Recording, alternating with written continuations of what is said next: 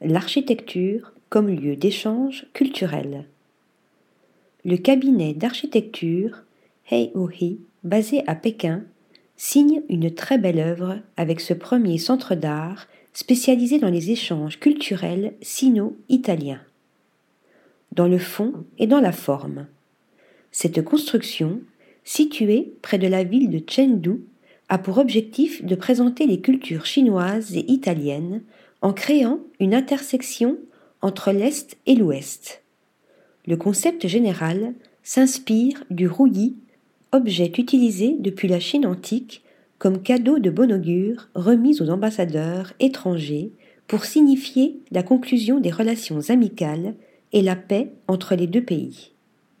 Le pavillon italien puise, quant à lui, dans les arches et les dômes de l'Antiquité romaine, ainsi dans la piazza italienne emblématique avec ses fontaines et ses amphithéâtres. L'harmonie entre l'architecture et la nature est créée par l'utilisation des ressources naturelles et la protection de l'environnement.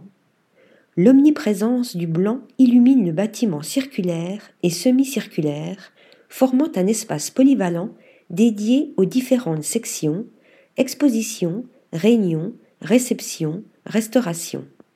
Les grandes fenêtres font communiquer l'intérieur et l'extérieur, permettant d'intégrer entièrement le paysage luxuriant.